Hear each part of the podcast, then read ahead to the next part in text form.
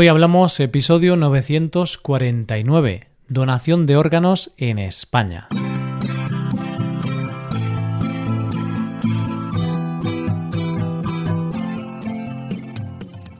Bienvenido a Hoy Hablamos, el podcast para aprender español cada día. Ya lo sabes, publicamos nuestro podcast de lunes a viernes. Recuerda que los suscriptores premium pueden acceder a la transcripción completa del audio, a una hoja con ejercicios y un episodio premium extra cada semana. Hazte suscriptor premium en hoyhablamos.com. Hola, oyente, ¿qué tal? ¿Cómo estás? Normalmente todos nosotros nos sentimos orgullosos de nuestro país, sea el país que sea. Cuando ganamos el Mundial de Fútbol, cuando un actor de nuestro país gana un Oscar o cuando alguien de nuestro país triunfa más allá de nuestras fronteras. Hoy vamos a hablar de algo que no tiene nada que ver con esto, pero de lo que los españoles estamos muy orgullosos. Y no es para menos, porque es en relación a algo tan maravilloso como salvar vidas. Hoy hablamos de la donación de órganos en España.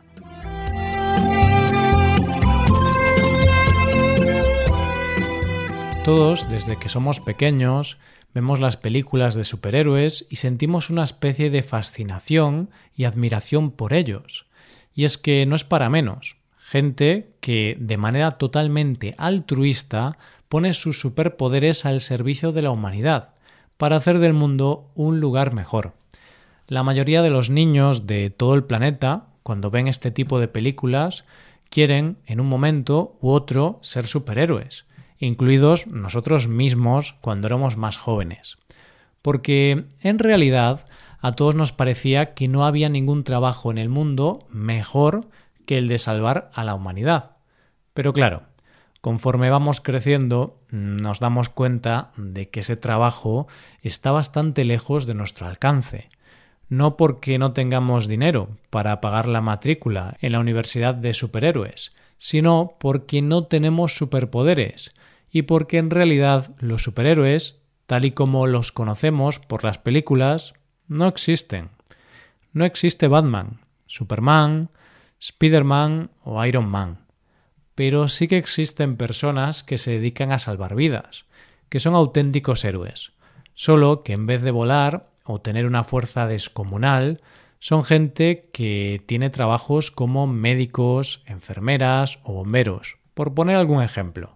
Y sí, esto ya lo sabíamos. Y con todo este proceso que estamos viviendo durante la pandemia, provocada por el coronavirus, incluso nos ha quedado más claro gente como los sanitarios que han trabajado sin descanso en primera línea de batalla, para ayudarnos a todos nosotros a superar esta enfermedad poniendo en riesgo su vida. Pero una cosa que descubrimos durante el confinamiento, es decir, cuando nos pidieron que nos quedáramos en casa, es que todos y cada uno de nosotros podríamos ser héroes a nuestra manera. Se nos pedía que nos quedáramos en casa, que no tuviéramos contacto con nadie, ni con nuestros seres queridos, con un único objetivo, salvarnos a nosotros y a nuestros seres queridos. Estábamos salvando a personas por primera vez en nuestras vidas, sin salir de casa. Pero la verdad es que esto que te estoy contando no es del todo cierto. Sí es verdad que estábamos salvando vidas, pero lo que no es cierto es que todos nosotros lo hiciéramos por primera vez. ¿Sabes por qué esto no es cierto? porque todos y cada uno de nosotros podemos salvar muchas vidas si nos hacemos donantes de órganos, tejidos o células. España es un país que puede que no sea líder mundial y puede que no esté a la cabeza de muchas cosas, pero en el tema de los trasplantes de órganos podemos decir con mucho orgullo que llevamos 28 años consecutivos a la cabeza en número de donaciones y trasplantes. Y es que las cifras hablan por sí mismas ya que el año pasado lo cerramos con un total de 2.301 donantes, lo que supuso un total de 5.449 trasplantes, casi nada, de los cuales 3.423 fueron renales, 1.227 hepáticos, 419 pulmonares, 300 cardíacos, 76 de páncreas y 4 intestinales. Viendo estos datos, la pregunta que te estarás haciendo es ¿Por qué España lleva 28 años siendo líder en donaciones y trasplantes? ¿Cómo lo hace? Pues parece ser que la clave está en nuestro sistema de donaciones y trasplantes. Y de hecho, el director de la Organización Nacional de Trasplantes, Rafael Matasanz, y varios de sus colaboradores escribieron un artículo para el American Journal of Transplantation, donde hablaban del éxito de un sistema envidiado por todo el mundo. En este artículo decían que las claves del éxito de nuestro sistema eran cuatro. Por un lado, la designación de los profesionales adecuados, profesionales sanitarios, la mayoría médicos de la unidad de cuidados intensivos, que pueden gestionar de manera inmediata la donación de órganos en caso del fallecimiento de un paciente.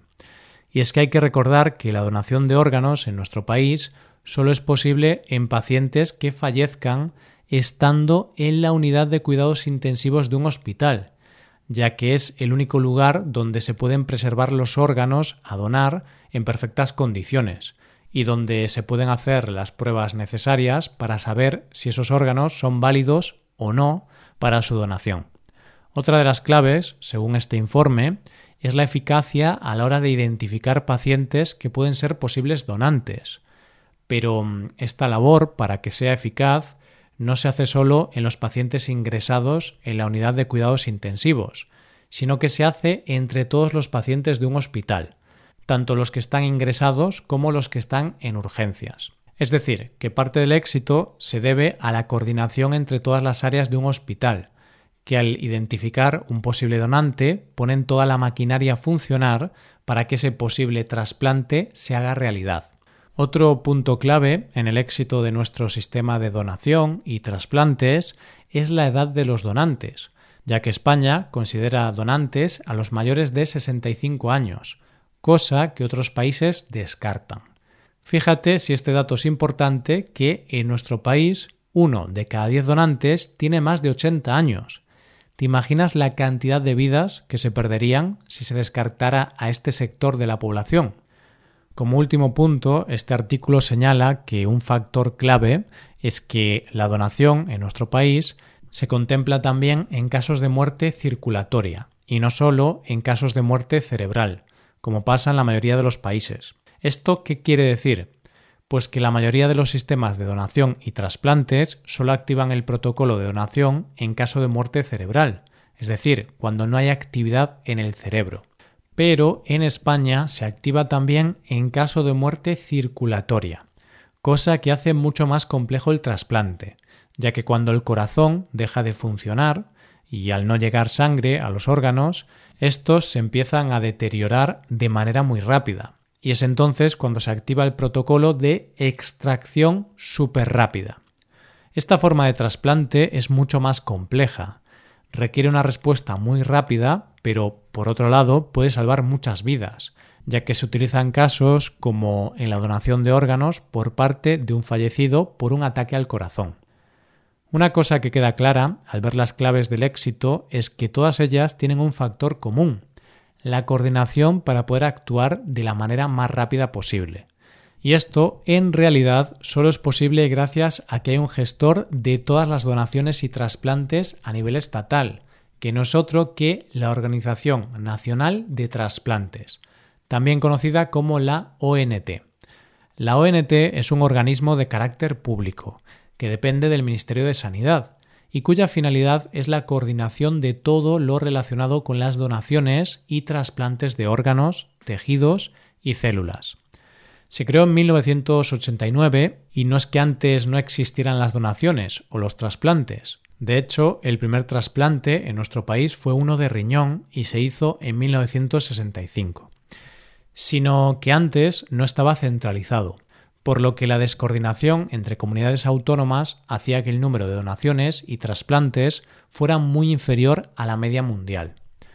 Una cosa fundamental a la hora de hablar de donaciones y trasplantes en nuestro país es que, debido a la ley de trasplantes creada en 1979, todos los ciudadanos españoles tienen el mismo derecho de recibir un órgano, y las personas que donan lo hacen de manera altruista, cosa que es muy importante porque de esta manera no se puede recibir un órgano antes por pagar dinero o no se puede comerciar con los órganos. Es decir, que los trasplantes y donaciones son totalmente altruistas y gratuitos.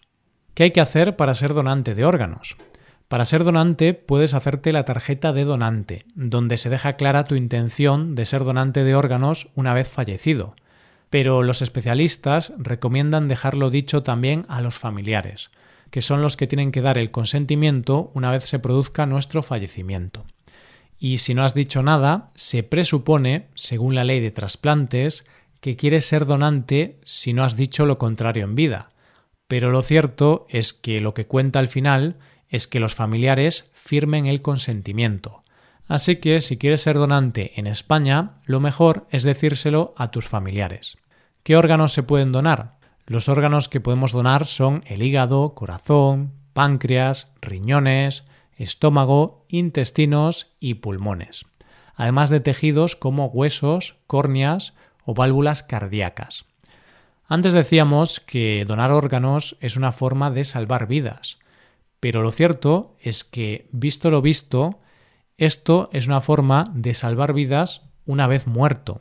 Y es cierto, pero también existen donaciones que podemos hacer en vida y que pueden salvar también muchas vidas. Además de las donaciones de órganos en vida, como puede ser un riñón, lo cierto es que todos y cada uno de nosotros, siempre que se cumplan los requisitos, podemos ser donantes de médula ósea o donantes de sangre, cosa que para nosotros supone poco más que un pinchazo pero en cambio para muchas personas puede significar la diferencia entre vivir o morir. Así que, oyente, tú que de pequeño soñabas con ser Batman o Spider-Man, tú que soñabas con tener superpoderes para salvar el mundo, tú tienes en tu mano salvar muchas vidas con ese gran gesto que es la donación de órganos.